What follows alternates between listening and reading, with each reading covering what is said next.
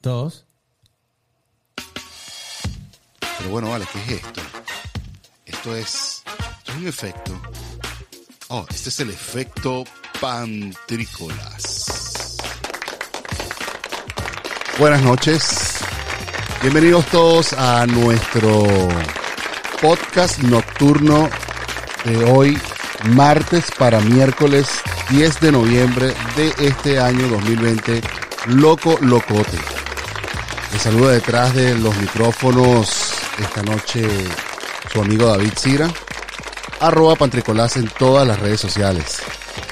Estamos acá conversando, bueno, abiertos acá ya listos con el pana, el Chuve, con quien vamos a estar conversando esta noche hablando de este tema. ¿Cómo está la vaina, David? Muy bien, y tú, mi pana, preocupados, preocupados, preocupados. Sea, preocupados, Mira, te tengo que decir algo de corazón. Eh, de- eh, de- me sorprendió mucho ese intro. Qué, qué buena, estoy, estoy listo. ¿Así? Ahora sí, claro. energizado, claro, ¿verdad? intro, me gustó, me gustó. A mí me gusta escucharlo porque me energizo y me preparo, ¿sabes? Me meto de una vez en el papel. Sí, sí, sí, sí, sí, sí. Pero entonces con ese intro, a ver, ¿qué es lo que te preocupa? Porque ¿qué, qué te tiene? ¿Cómo fue que dijiste? Esta noche loco, locota. Este es el año, el año 2020, loco locote, de todas las cosas locas que se pueden pasar en la vida. Y eso es lo que me lleva a las preocupaciones, ¿no? Estoy preocupado por el, por el COVID y estoy preocupado, pero también estoy muy contento por, porque bueno, tenemos aparentemente vacuna. Y, Ajá, hoy se nos dieron la noticia de la vacuna, es verdad. Y- de una vacuna que es 90% efectiva de Pfizer. de Pfizer, de Pfizer, que ya se venía medio cantando. Y me parece maravilloso el hecho de que hayan sacado una vacuna, si es así, en este tiempo récord, lo que me hace pensar que quizás no hay excusas para empezar a investigar sobre otras vacunas de otras enfermedades que también están siendo pandemia mundial. No estoy hablando de cáncer ni ese tipo de cosas, pero quizás el VIH, no sé si podría, pudiera tener esperanza desde ese, desde ese punto de vista. ¿Qué sé yo? Otras enfermedades. En fin, lo que Quería pre- preocupación, todos nos vamos a morir, David. ¿Qué Sí, bueno, la preocupación que tengo va realmente más en, en desde el punto de vista después de las elecciones. ¿Sabes? La resaca post elecciones 2020 en los Estados Unidos eh, directamente. Bueno, todavía no ha terminado el tema, ¿no? Claro, exacto.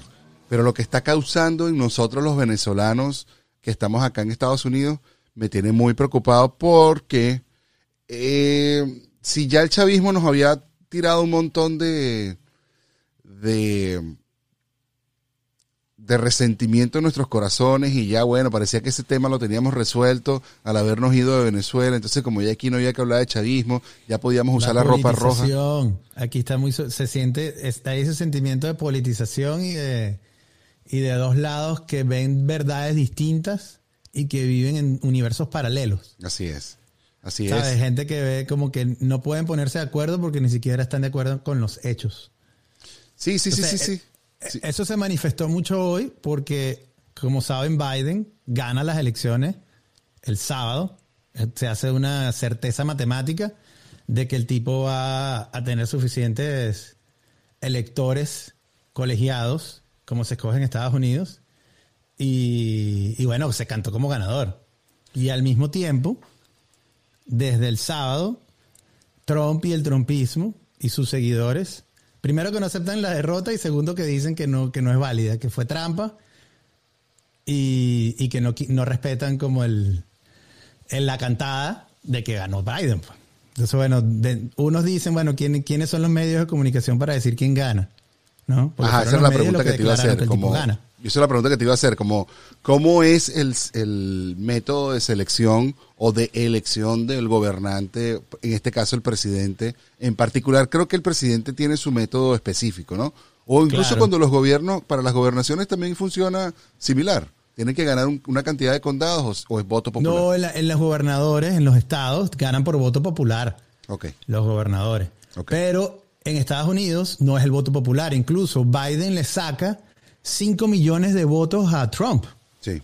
¿no? Sí. Y eso no es lo que lo da ganador, porque ha visto otros casos, como pasó en el 2016 y en el, creo que en el 2008, 2008, no, 2016 con Trump y Gore contra, ¿cómo, cómo se llama? Gore contra Bush. No recuerdo el año, pero también Gore gana la, la mayoría popular y aún no gana, porque depende es de los votos que dan los estados, que es como un, cada estado tiene un número de votos. Sí. Entonces tú, si estás en California y ganas el voto popular de California, tienes todos los electores de California. Sí, y, y- y creo que hay un precedente también. Hubo un año que tú estabas mencionando ahorita donde tuvieron que hacer, casi que se imputaron las elecciones en Florida, Sí. porque ahí donde Cuando. Bush contra Gore, que, que lo que sucedió fue que hubo un estado que fue Florida, Ajá. que era el que ponía a uno u otro a ganar. Claro. Y en Florida hubo un- todo un problema con el contagio, la diferencia era muy poca. La diferencia ahora es que el pana Biden gana no con un estado, sino que el tipo gana Pensilvania, los que llevan la diferencia al final, Pensilvania, Arizona, Nevada, Ajá, Georgia y North Carolina, ¿no? sí. Entonces, la broma era que el, el tipo gana en Georgia, gana en Pensilvania, está ganando en Arizona y Nevada, lo que hace casi imposible, lo que hace matemáticamente imposible que, que Trump pueda ganar. Entonces, bueno, tendrían que echar para atrás las elecciones de cuatro, creo que como cuatro estados. Serían dos mínimos, por lo menos dos estados. Y los tipos plantean de que hubo un fraude, ¿no? Que, que o sea, y, y la razón que dan es que no pudieron estar presentes en, ciertas, en ciertos sitios, o sea, como irregularidades que no tienen en verdad un impacto mayor, ni han podido mostrar evidencias, y ese es el problema, ¿no? Mira. Que no han podido mostrar evidencias de fraude, o lo que a mí me preocupa, que los tipos no presentan evidencia de fraude, los medios de comunicación dan ganador al otro, y aún así los seguidores de Trump, entre los que están muchos venezolanos, Ajá.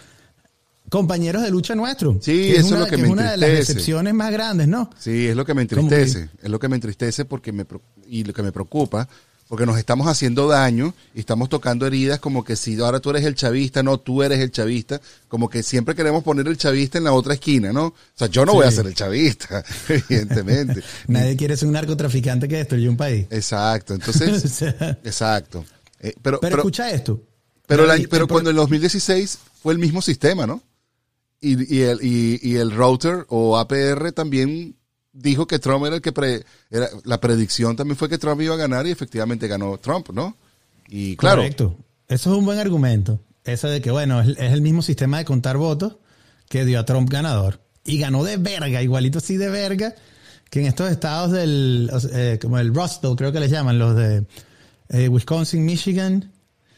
Ah, se me olvida el tercero. Illinois. Eh. Illinois. No, no, no, no, están como arriba pegados al, al a los Wisconsin, lagos. Michigan, Minnesota e Mire- Illinois. Minnesota, sí. Bueno, eso, eso de arriba. Ajá. Eh, lo- los volteó Trump, que habían sido siempre demócratas, y los volteó. Sí, sí, sí. Eh, entonces, bueno, yo pienso que hay una dinámica que lo que más impacto ha tenido y va a tener, en mi opinión, todo este tema, es Trump contra los medios. Que ha sido su batalla de los últimos Ajá. cuatro años. Pero la Como que él que, bueno, quiso dar. La que él Ajá, quiso como dar. que los medios son fake news, los medios dicen mentiras.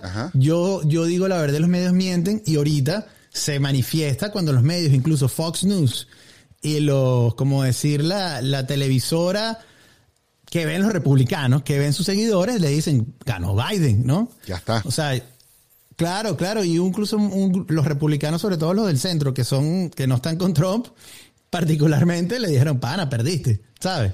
Es parte de la Eh, democracia y de ser demócrata, ¿sabes? Yo pienso que, que, lo que una de las cosas que pasa con Trump es que como él no es político, pues no sabe no que es la político. No, porque no se sabe cuándo, o sea, porque tú en política sabes que vas a ganar o vas a perder y si pierdes puedes, es más puedes puedes puedes ganar perdiendo, aceptando una buena derrota, todo Claro, bien, el es próximo lo que claro que es lo que los políticos de carrera hacen como que bueno no quiero hacer obviamente no me gusta que perdí Claro. Pero me sale mejor aceptar y, y- y quedar bien con los panas eh, y asegurar una un- otra batalla cívica no Claro, y, y mira, como venezolano, te voy a decir algo. Si el problema para el gringo fue, o para los republicanos fue, que no pusieron los observadores en los centros de conteo, pues también fue, su, Fallaste en tu logística papi también fue tu culpa ¿No? entonces. claro Por- claro digo- tienes te- que defender los votos Te lo digo como venezolano porque Claro. bastante nos los hicieron los chavistas y era culpa de los chavistas, no era culpa nuestra No. que no poníamos nuestro, nuestros observadores también. Claro, Pe- Pero a ver, Hubo- David, hubo sus es excepciones. pero eso es igual un argumento tribal, porque yo no sé si tú pasaste aquí en Oakland el, por los centros de votación. No. Aquí no hay plan república. Exacto. Es un sistema súper descentralizado. Exacto. Eh, cada county o cada condado tiene un... ni mandan las motos a cerrar, ni mandan los motorizados a cerrar los, los, los centros de Claro, votación. chamo, en el sitio donde ahí en Alameda para votar era una cafetería y bar. O sea, tú podías sentarte, te tomabas una birra, llenabas tu papelito y estaba la gente ahí tripeando como si fuese una fiesta. ¡Eh, para cómo te la vaina! Sentado, tranquilo, eh, lo tiras en una caja y es como un proceso bastante cívico. Claro. Entonces, claro, también como poner en tela de juicio el proceso cívico y ciudadano de los, de los ciudadanos es peligroso porque, coño, tú tienes la confianza que hay otro pana que está en Texas, Wyoming, no sé qué, que está haciendo lo mismo que tú. Coño, estamos votando y estamos respetando la, lo que dicen la santidad del voto. Claro. ¿Sabes? Como que un gran ejercicio, como lo que hicimos los venezolanos el 16 de julio. ¿no? ¿Qué año fue? El Bueno, 2017 fue. Que organizamos unas elecciones, chamo, y fueron unas elecciones organizadas por los ciudadanos. Claro, y votamos, pues, y creemos en esas votamos. elecciones. No, y la otra también es que desde, desde hace cuánto se vota por correo en este país, porque ahora como que eso es un, oh, un misterio. Pero yo, desde que yo conozco hace muchos años, Sí. aquí se vota por correo. Mira, y sobre todo los militares. O sea, eh, todo, existe toda una logística porque hay muchas personas que están, están en el servicio público, que están en otras partes del, En mundo. otras partes del mundo. Estados Unidos tiene más de 150 bases militares, tiene eh, embajadas en casi todos los países del mundo. Eh, y toda esa gente vota. ¿Y Claro. cómo vota? Vota lo que llaman absentee. Eh, y, y existe un periodo antes de las elecciones donde te mandan un, tu papelito a tu casa. Eh, el papelito tiene un, un, un código que se refiere a ti. eh, e incluso cuando tú lo mandas por correo, así como tú ves FedEx, Sí. tú te metes en una página web y te dice tu voto fue aceptado tu- o tu voto fue rechazado. Si tu voto lo rechazan cuando lo reciben los panas, tú tienes tiempo de ir y si por la firma o si porque, por cualquier problema tú puedes ir y arreglar tu voto y arreglar tu voto. y te avisan. Eh, Ah, bien. Y en estos estados donde se contabilizó, así como Pensilvania, que se abrió todo el mismo día de las elecciones, pues por, quizás por eso... ajá. o sea, ahí Mira no- lo que pasó en Pensilvania, David. Minuto 11.38. Eso. Lo que pasó en Pensilvania fue que el Parlamento del Estado, en su, en su reglamento de, de las elecciones, estableció que los votos por correo se debían contar después de los votos presenciales. Es decir, que esos tipos recibieron como dos millones de votos, sobre todo en las zonas urbanas, eh, que mucha gente por la preocupación de COVID dijeron, bueno, yo no me voy a exponer Exacto. hace una cola con una gente. Lo mandaron por correo. Y unas semanas antes y meses antes hubo políticos dentro del, de- del, como del Parlamento de Pensilvania que pidieron, vamos a cambiar la regla, vamos a empezar a contar desde antes para que el día de las elecciones podamos reportarlo. Tener un corte. Y el, y el Parlamento Republicano se negó. Entonces eso estaba cantado. Una semana antes, los analistas electorales dijeron, en Pensilvania no se va a saber porque esos tipos tienen que contar dos millones de votos en un día y no era físicamente posible. Claro. Eh, y entonces, claro, te hace pensar, bueno, fue a propósito. Ustedes sabían que si, que si no dejaban contar los votos antes, eh, se iba a retrasar. Iba a haber un caos, claro. Claro. Eh, entonces, bueno, eso fue lo que pasó en Pensilvania. Y en otros estados también el volumen fue tal de que, de, de que bueno, se retrasaron. pues. Sí, sí, sí, sí, sí. No, y también había que la diferencia entre los dos candidatos Claro. más votados era, era mucho menor que la cantidad de votos que faltaban por contar. Entonces no se podía cerrar la votación porque aun, cu- aun cuando la tendencia era irreversible, de todas maneras había que por lo menos cerrar la brecha de lo que faltaba por contar versus la diferencia. En- porque es decir, la diferencia eran 3.000 votos, pero faltaban 250.000 votos por contar. Ahí podía pasar cualquier cosa. Pero bueno, en fin, lo, lo cierto es que las instituciones, eh, las instituciones mediáticas, Sí. los, los- los medios de comunicación, eh, tienen un sistema de tabulación que existe desde 1840, que es que hay una asociación que se llama eh, The Associ- Associated Press, que se encarga de tabular los resultados en base a cómo van llegando los diferentes estados. Y su función es tabularlos y decir, bueno, cuando es matemáticamente certero que uno de los tipos gana, lo anuncia y todos los medios de comunicación y todas las instituciones del país tradicionalmente siguen, respetan la tabulación de estos periodistas eh, desde 1840. Entonces, bueno, algo que, que Trump está tratando como de romper es esa tradición donde los medios de comunicación son los comunicadores o como los que validadores del resultado. Claro. En esta ocasión va a ser el 14 de diciembre, Ajá. cuando los electores escogidos por los estados se presenten y hagan el voto, eh, cuando se haga oficial. O sea, cuando, cuando el, el- el gobierno de Estados Unidos en sus instituciones, eh, toda la burocracia, actuarían en base a que este pana ganó, porque Trump no va a aceptar que perdió, no va a aceptar que perdió hasta que ese hecho se materialice. ¿Y qué es eso? ¿Cómo se llama ese acto del 14 de diciembre? Porque yo tenía entendido que era el 20 de enero. No, no, claro, hay tres fechas que son clave. El 8 de diciembre Ajá. es cuando es el deadline, el, como el último día donde los estados reportan eh, que tienen un resultado. Ok. Y si hay un, lo que llaman un contested election, o sea, que, que no se pusieron de acuerdo, un estado que no pudo mandar su resultado, tienen que avisarlo. ¿No? Y hay como unos mecanismos que se activan eh, en base a ese, a ese, a esas elecciones que están en tela de juicio. Ok. Entonces, claro, de, tú estábamos hablando de los secretarios de Estado, que son los que certifican las elecciones en cada uno. Sí. Los secretarios de Estado, que es como decía el vicegobernador, firma y, y como que eh, es el que manda los resultados oficiales a estos electores. Esos son los tipos que de verdad tienen en su cargo hacer oficial la elección. Exacto. Que era la señora esta de los pelitos rulitos en Pensilvania, una, una de Ajá, ajá, la señora, tal cual, tal cual. Exactamente. Y bueno, estos son funcionarios de carrera. Esto no, la gente dice, bueno, que si uno es republicano, otro es demócrata. Mira, pana, esos son tipos que su trabajo es, es eh, defender la constitución y la democracia y tienen la labor cívica de reportar los, los resultados. Y si te pones Ahora a ver, la gente- eh, eh, no, no, no, termina la idea, porque me, me- me decía que era que si te pones a ver, un político de carrera no va a arruinar su carrera por unas elecciones, poniendo Claro, en tela de juicio una situación así, o sea, por, por cuánto dinero una carrera que has hecho toda tu vida. Claro, y que bueno, y lo otro es que hoy eres tú, no, eh, perdón, o sea, hoy eres tú el perdedor, Claro. pero en unos cuatro años pues estás del otro lado. Entonces, claro, si tú piensas en una estrategia de juego repetido, eh, al- a largo plazo te conviene como, como, como colaborar, ¿no? Claro, perder bien, ganando, y me preparo para los próximos cuatro años ganar. Y bueno, y sobre todo que esos secretarios de Estado no es que van a perder el trabajo si reportan la verdad. O sea, los panas tienen su trabajo, ¿sabes? Están de gobernador. Igualito como sucede con los jueces, que la gente dice, no, bueno, es que Trump escogió tres, tres o cuatro de los, de los jueces de la Corte Suprema y por eso está con ellos. Pana, eso no funciona así. Esos tipos, de- esos tipos que están ahí, las, las reglas les dan su trabajo de por vida sin que nadie se lo pueda quitar. Trump no puede decir, bueno, allá no eres juez. O sea, Claro. no claro. tiene ningún sentido. Entonces, claro, mi preocupación, David, vuelvo al punto, es esta noción que, que Trump quiere romper y quiere crear entre de sus seguidores de que él es un mártir. ¿Sabes? El primer presidente en ejercicio, el primer presidente en ejercicio que con todo el poder de la presidencia le hacen, le hacen trampa. Le hacen trampa. Sí, sí, sí. Y en el mundo, además, en el país más importante del mundo y más poderoso del mundo.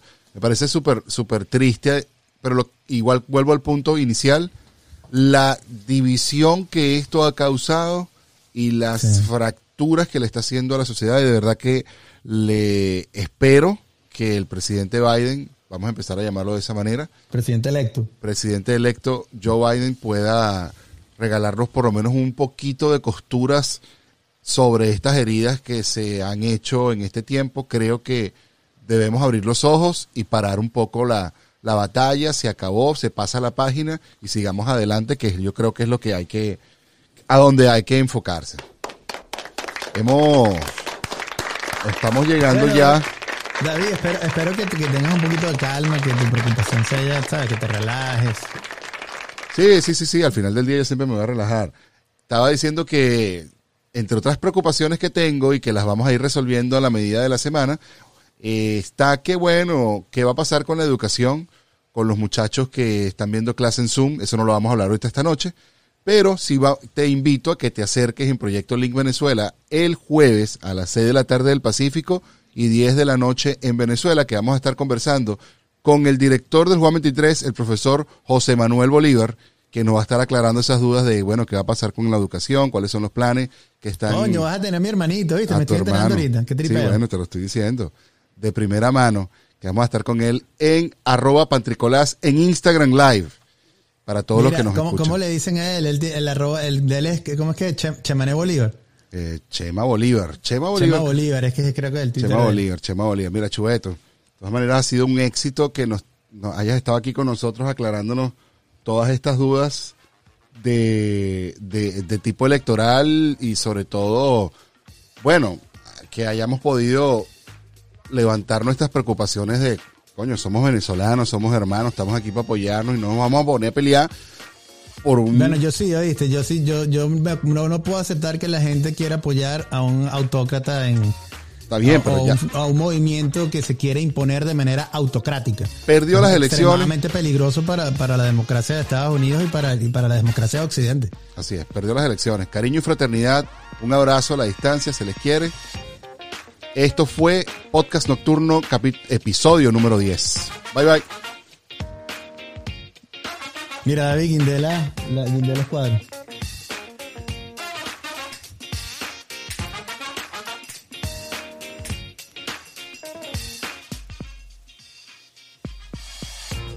Esto lo puedes borrar porque tienes el audio aparte, mira. Esto fue el efecto. Sí. Sí, ¿qué más da? El efecto pantrícolas. Efecto pantrícolas. Llévatelo. Este fue un Llévatelo, José Luis. producido y conducido por arroba pantrícolas.